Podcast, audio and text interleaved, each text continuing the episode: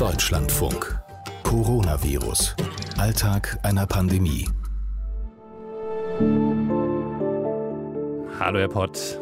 Ich grüße ich Sie. Grüße, ich grüße Sie auch. Guten Morgen. Guten Morgen. Wir erreichen Sie wieder im Dienst, richtig? Genau, das ist korrekt. Ja. Ich äh, gehe gerade vor der Rettungswache spazieren und genieße einen bisher recht ruhigen Dienst und die schöne Sonne in Niedersachsen. Ah, und das, was ich gerade, ich habe kurz gedacht, es piept bei Ihnen äh, in gewisser Weise auch, aber das sind Vögel, oder? Genau, das sind Vögel, die zwitschern. Ja. Also weil- das beste Frühlingswetter. Es könnte ja auch anders piepen. Sie haben so einen Pieper dabei, ne? Genau, den habe ich am Gürtel und ich hoffe, dass das nicht passieren wird jetzt in nächster Zeit. Hm. Wie ist denn gerade so die Situation ähm, auf Ihrer Station? Aktuell haben wir wieder einige Covid-Patienten. Wir haben auch wieder Covid-Patienten verlegen können, die sich deutlich stabilisiert haben und keine künstliche Beatmung mehr gebraucht haben, so dass es immer so ein bisschen auf und ab ist, muss man sagen. Hm. Ja, ich hatte zwischendurch das Gefühl, es wird deutlich weniger, aber dann schwappen doch mal wieder so welche rein. Ähm, also so, so in, wirklich in Wellenform. Anders kann man das nicht sagen. Wenn, wenn Sie sagen, ähm, Sie konnten wieder ähm, Covid-19-Patienten entlassen, denen geht's gut. Wie gut geht's denen denn dann? Sind die dann so komplett genesen? Ja, man muss sich das ja so vorstellen, wenn ein Patient von der Intensivstation verlegt wird, heißt das ja nicht, dass der äh, jetzt wieder genau in dem Zustand ist, in dem er vorher war. Also so eine Intensivbehandlung ist für den Körper natürlich sehr anstrengend und man baut auch in so einer Woche, die man da auf der Intensivstation liegt, jetzt wenn man mal von einer Woche ausgeht und künstlich bearbeitet wird, natürlich deutlich Muskulatur ab, ist hinterher nicht mehr so fit. Also den Marathon laufen hinterher, das wird sicherlich nicht klappen. Deshalb sind die Leute schon noch eingeschränkt. Was man jetzt immer so hört, dass die Leute ähm, zum Beispiel hinterher so Dauerschäden an der Lunge haben, das können wir natürlich nicht so beobachten, aber dafür fehlt uns auch der langfristige Verlauf. Ich sehe die Patienten ja jetzt nicht dann noch drei Wochen später nochmal. Hallo, herzlich willkommen zu einer neuen Folge unseres Podcasts Coronavirus Alltag einer Pandemie. Ich bin Corbinian Frenzel und was wir da gerade gehört haben, das war ein Stück Alltag, Krankenhausalltag von Johannes Pott. Der ist Intensivmediziner in Hildesheim. Während wir heute sprachen, sprach auch die Bundeskanzlerin, sprach Angela Merkel im Bundestag ihre Regierungserklärung zu Corona. Ähm, und da hat sie unter anderem gesagt, wir leben nicht in der Endphase der Pandemie. Und weil das gerade so reinkam, als wir sprachen, habe ich Johannes Pott direkt gefragt. Stimmt er dem zu? Ja, absolut. Also äh, dieser Satz, der trifft den Pudelskern eigentlich ziemlich gut. Ich würde sagen, wir stehen eh immer noch am Anfang. Wenn wir ähm, jetzt zum Beispiel Herrn Drosten folgen, der gestern Zahlen präsentiert hat, auch aus Frankreich oder aus ähm, Spanien, die ja wirklich stark betroffene Länder sind. Und da gibt es Modellierungen von Epidemiologen, die festgestellt haben, dass ungefähr da eine Durchseuchung von 10 bis 11 Prozent der Bevölkerung erreicht ist. Wir in Deutschland liegen aktuell so bei circa 1 Prozent Durchseuchung in der Bevölkerung. Da kann man ja nicht davon sprechen, dass irgendeine Form von Immunität erreicht wäre. Also deshalb davon auszugehen, ja, das ist jetzt alles ausgestanden und das handelt sich jetzt nur noch um das letzte Schlussgeplänkel, sage ich mal, bis jegliche Maßnahme gelockert wird und alle wieder in, in Urlaub fahren können. Ich glaube, das trifft es überhaupt nicht. Also das ist noch ein langer Weg, der da vor uns liegt. Mhm. Haben Sie da manchmal Sorge? Also so unter dieser Frage, geht das gut? Ja, jeden Tag eigentlich. Ich bin kein Epidemiologe und das ist überhaupt nicht meine Fachrichtung, aber ich gehe davon aus, dass das Virus unter der Decke die ganze Zeit so ein bisschen weiter köcheln wird, jetzt auch über den Sommer. Bisher haben wir ja keinen Hinweis darauf, dass es diesen starken saisonalen Effekt geben wird, wie zum Beispiel bei der Grippe. Und deshalb äh, denke ich, dass es durchaus sein kann, dass es jetzt auch im Sommer immer wieder zu regionalen Ausbrüchen kommt und ob es dann eine große zweite Welle gibt. Das muss man sehen. Das hängt davon ab, ähm, wie jetzt die Maßnahmen umgesetzt werden und wie die Leute sich auch an Social Distancing weiterhin halten. Und da ist mein Eindruck, wenn ich zum Beispiel joggen gehe, dass doch eine gewisse Sorglosigkeit in der Bevölkerung jetzt wieder herrscht, nach dem Motto, die Regierung hat auch gesagt, das ist doch alles gar nicht mehr so schlimm und ähm, die Maßnahmen werden alle gelockert und wir können uns wieder zum Grillen im Park treffen. Hm. Das, davon kann ich dringend abraten. Das macht mir schon Sorgen.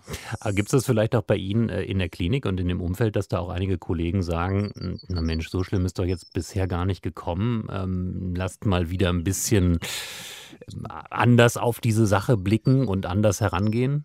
Ja, natürlich. Also die gibt es äh, in jeder Klinik und es gibt ja immer auch unter Kollegen und unter Akademikern mindestens zwei Meinungen, meistens eher 15 verschiedene Meinungen zu jedem Thema. Das ist auch normal und das dient ja auch der guten Diskussionskultur. Ähm, ich habe meine Meinung. Meine Meinung ist, dass wir eigentlich zu schnell lockern und dass wir jetzt ein bisschen zu sorglos sind. Andere Leute sagen zu mir, ach, das hast du schon vor sechs Wochen immer gesagt und jetzt ist doch gar nicht die große Welle gekommen. Jetzt müssen wir irgendwo ein Mittelmaß finden. Das mag sein. Ähm, wir können ja nicht auf Dauer diesen Lockdown und diese ganze Vorbereitung auch im Krankenhaus aufrechterhalten. Das kostet einfach viel zu viel Geld. Aber ich möchte mich so ein bisschen dagegen verwehren, jetzt Geld gegen Menschenleben im Endeffekt, um es mal ganz drastisch auszudrücken, aufzurechnen. Ähm, apropos so Sondermaßnahmen im Krankenhaus, was mich auch aufhorchen lässt, ist ja wirklich die unterschiedliche ähm, Belastung auch des Personals, äh, wenn man das mal so äh, europäisch und international vergleicht. Also in anderen Ländern, wo ganz, äh, ganz klar auch das Pflege- und das Krankenhauspersonal eben ähm, bedroht ist durch Infektion. Äh, es gibt also diesen, diesen ähm, Fall, der ja ganz stark durch die Medien gegangen ist, ein, ein äh, Klinikchef in Madrid, äh, der dann sogar verstorben ist. Aber bei Ihnen ist das alles gut im Griff? Sie haben, Sie, Sie haben sich und Ihre Kollegen gut geschützt?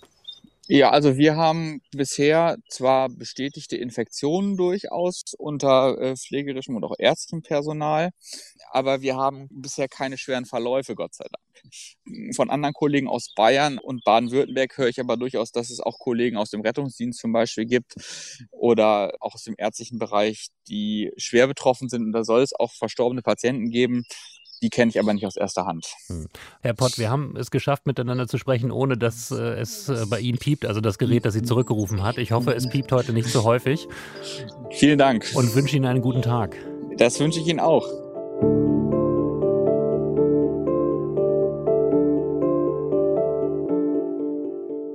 Jemand wie Johannes Pott macht sich diese Sorgen und er ist natürlich auch ganz nah dran und das gibt mir insofern zu denken, weil ich merke, dass ich mir gar nicht so große Sorgen mache und gerade diese wiedergewonnene Freiheit ähm, auch wirklich begrüße und mich darauf freue. Ich bin nochmal gedanklich bei Angela Merkel und ihrer Regierungserklärung, äh, die nämlich genau diese Frage auch aufgenommen hat und gesagt hat, für die Demokratie ist das gerade eine Zumutung. Das ist ein Gedanke, den habe ich in das nächste Gespräch mitgenommen mit Dorothea Störritter, Landrätin des Kreises Breisgau-Hochschwarzwald und habe sie gefragt, wie sie diese Zumutung erlebt. Einerseits als Bürgerin, aber natürlich auch äh, in ihrer Funktion als Landrätin, wo sie diejenige ist, die Dinge zumuten muss. Also als Bürgerin äh, denke ich, es ist einfach wichtig, dass wir da jetzt sehr besonnen umgehen mit äh, dieser Krise. Und da bin ich auch durchaus gewillt, Einschränkungen auf mich zu nehmen. Ich gebe zu, dass ich im Moment auch immer mehr den Wunsch verspüre, wieder mehr zu tun, also mich freier zu bewegen, natürlich auch beispielsweise jetzt meine äh, Kinder und Enkelkinder zu besuchen oder so jetzt im Hinblick auf äh, die Urlaubszeit.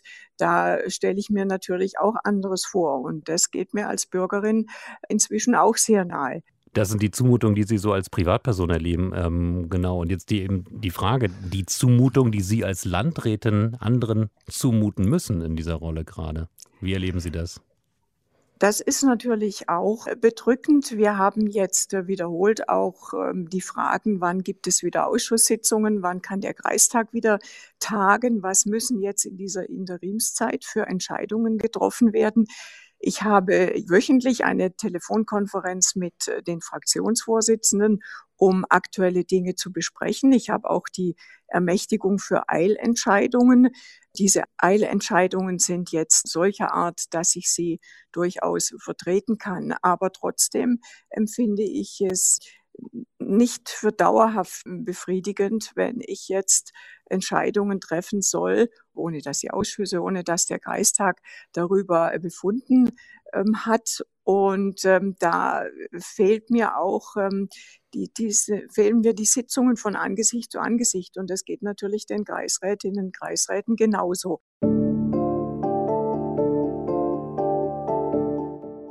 Die große Frage, die sich auf ganz vielen Schreibtischen von Entscheiderinnen und Entscheidern ähm, in Deutschland äh, dann irgendwann findet. Wie gehen wir mit dieser Situation um? Ist das, was wir jetzt an Lockerungen erleben, der dringend notwendige Schritt? Oder kommt er zu forsch? Äh, kommt er zu schnell? Wird zu unbedacht gelockert?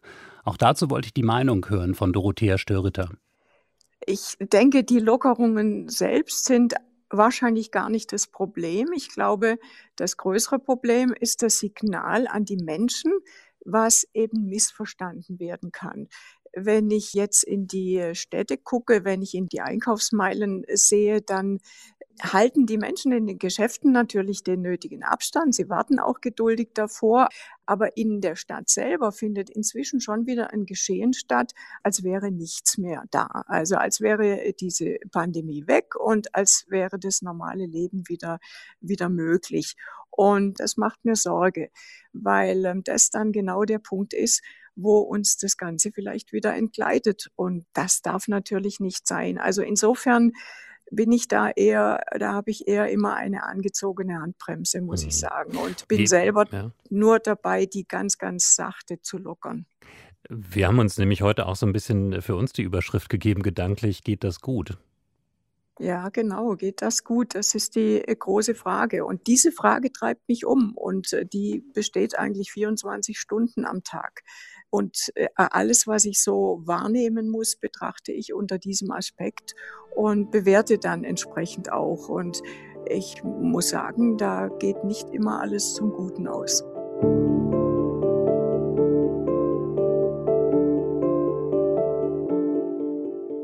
Hallo, hier ist die Amy Zollner. Hallo. Hallo Frau Zollner, ich grüße Sie. Wir hören Sie gerade direkt live aus dem Reichstagsgebäude, aus dem Plenarsaal, richtig?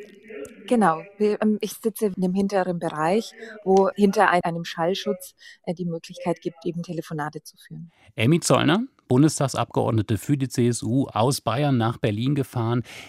In diesem besonderen Sitzungsmodus, den der Bundestag gerade hat, ähm, also weit auseinandersitzen. Das war schon vor zwei, drei Wochen so, ähm, als wir das letzte Mal direkt dort verabredet waren. Und ähm, tja, meine Frage war, wie erleben Sie das heute? Es ist sehr aufgeräumt, es ist sehr diszipliniert natürlich. Ich äh, freue mich darüber, dass da wirklich auch die Akzeptanz bei den Kollegen einfach da ist. Und das ist ja auch eine Selbstverständlichkeit, aber das ist jetzt noch ähm, routinierter einfach im Umgang miteinander, auch was die Abstandsregeln angeht. Also Sie haben jetzt weiter schön im Abstand voneinander gesessen und man grüßt sich so mit Distanz über den Flur. Genau. Mhm. Ich habe jetzt ein bisschen natürlich auch die Debatte verfolgt, was da so gesagt wurde. Äh, musste so ein bisschen aufhorchen bei Christian Lindner, dem FDP-Chef, der gesagt hat, die große Einmütigkeit ist vorbei, die es am Anfang gab zwischen Regierung und Opposition, was die Schutzmaßnahmen angeht. Also kurzum, jetzt müssen wir wieder diskutieren. Wenn Sie das mal so auf die Atmosphäre im Plenarsaal übertragen, merkt man das da auch? Also ist da so ein bisschen alter Bundestag wieder zurück? Na, wir haben ja schon die ganze Zeit diskutiert. Also es ist ja eine vorgespielte Wahrnehmung, die halt nach außen getragen werden sollte, dass da keine Diskussion stattgefunden hat. Das stimmt ja nicht. Und äh, deswegen war das für mich jetzt gerade, was Christian Lindner angeht, er hat ja auch nicht gewirkt im Plenum. Das hat man einfach gemerkt. Es war jetzt für ihn dieser Versuch, dann den Strich zu ziehen, um wieder auf Angriffsmodus schalten zu können, weil er ja in der Debatte vorher, in den letzten Wochen auch ganz klar gesagt hat, wir müssen die Regierung stützen in dieser Krise. Und er hat jetzt einfach für sich als Parteivorsitzender entschieden, dass er diesen Kurs jetzt wechselt. Und ich glaube, dass es ihm die Menschen nicht abnehmen werden, weil ja natürlich müssen wir über Eröffnungen diskutieren, tun wir auch. Aber ähm, dieses, ähm, ja, jetzt gehen wir wieder in die Oppositionsarbeit, das war reine Parteistrategie und ähm, das äh, wissen auch die Menschen, weil ich schon glaube, dass die große Mehrheit im Land hinter den Maßnahmen steht. Mhm. Wie hat denn die Rede der Bundeskanzlerin auf Sie gewirkt? Ich sage immer, wie sie auf mich gewirkt hat. Also sie hat ja so Dinge gesagt wie, wir leben nicht in der Endphase der Pandemie und die Situation im Moment sei trügerisch. Ich hatte so den Eindruck, da spricht die große Ermahnerin, die Warnerin, äh, nehmt es nicht auf die leichte Schulter. Ja, natürlich, weil es auch tatsächlich so ist, dass die große Sorge jetzt einfach ist, dass wir an einen Punkt kommen, dass wir eben nicht Maßnahmen zurücknehmen müssen, weil uns irgendein Umstand beispielsweise auf den Intensivstationen im Gesundheitswesen dazu zwingt. Deswegen glaube ich auch, diese Vorsicht, ähm, die man einfach walten lassen muss, trotz aller Routine und allem Gewöhnen an die Situation, das war ihr ein großes Anliegen und das hat man auch gemerkt, dass sie da einfach schon mahnen will, auch mahnen zur Vorsicht und zum achtsamen Umgang miteinander. Angela Merkel hat ja auch so ein bisschen den Zeigefinger erhoben in ihrer Rede, hat Länder, Bundesländer kritisiert, die da jetzt zu forsch, ich glaube, das war Ihr Wort, zu forsch voranging bei den Lockerungen. Können Sie das nachvollziehen, diesen Zeigefinger? Ich glaube, was sie tut, tut sie natürlich aus einer inneren Überzeugung raus. Das kam heute in der Rede in jedem Fall rüber. Und dadurch, dass sie ja auch weiß, dass sie, das ist äh, ihre letzte Legislatur als Kanzlerin, das weiß sie auch. Und sich jetzt diese Freiheit heute herausgenommen, dass sie eben diesen Warnen, diese Mahnung eben nochmal nach außen gegeben hat. Haben Sie manchmal so diesen Gedanken, auch jetzt gerade, wenn Sie jetzt so im, äh, im Plenarsaal sind und diese Debatte verfolgen, diese Lockerung sehen, diesen Gedanken, geht das gut? Die Corona-Krise ist ja eine, also ist, äh, die Kanzlerin hat es nicht ohne Grund als größte Herausforderung nach dem Zweiten Weltkrieg bezeichnet, weil natürlich alle sich dessen bewusst sind, dass die Corona-Krise einfach das Potenzial hat, viele Dinge zu sprengen. Und wir sind uns dieser Verantwortung bewusst und schauen natürlich, äh, dass wir, und deswegen sind ja die großen Rettungspakete auch geschnürt worden, ähm, dass wir da gut und glimpflich durch diese Krise hindurchkommen. Und da ähm, sind ja alle Register auch gezogen worden und werden auch noch weitergezogen. Das war Folge 22 unseres Podcasts Coronavirus Alltag einer Pandemie.